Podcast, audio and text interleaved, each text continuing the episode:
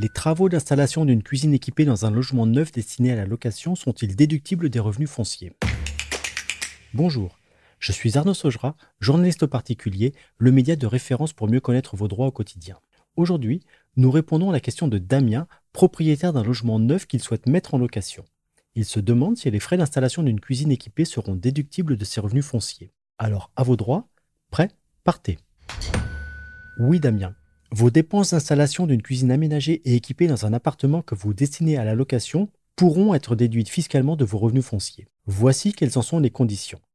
Tout d'abord, il faut que la cuisine du logement soit dépourvue d'aménagement pour que vos travaux soient considérés comme des améliorations déductibles des loyers perçus.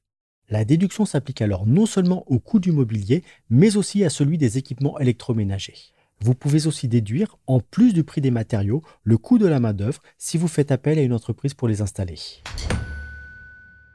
Ensuite, pour avoir le droit d'appliquer sa déduction, il faut que la mise à disposition des éléments soit expressément prévue dans le bail. Si les travaux sont réalisés en cours de bail, dans un logement déjà loué, il faudra le préciser dans un avenant au contrat signé avec le locataire. En revanche, lorsque viendra l'heure de changer les équipements électroménagers devenus vétustes, leur remplacement ne sera pas déductible des revenus fonciers.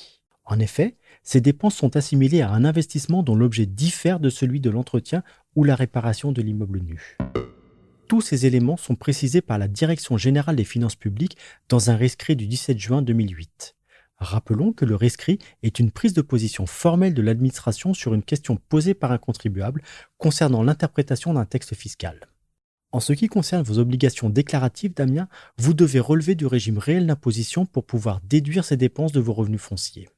Si vous relevez du régime microfoncier, qui s'applique automatiquement lorsque vos recettes locatives ne dépassent pas 15 000 euros par an, il vous faudra donc opter pour le régime réel. Une option qui s'appliquera irrévocablement pendant 3 ans.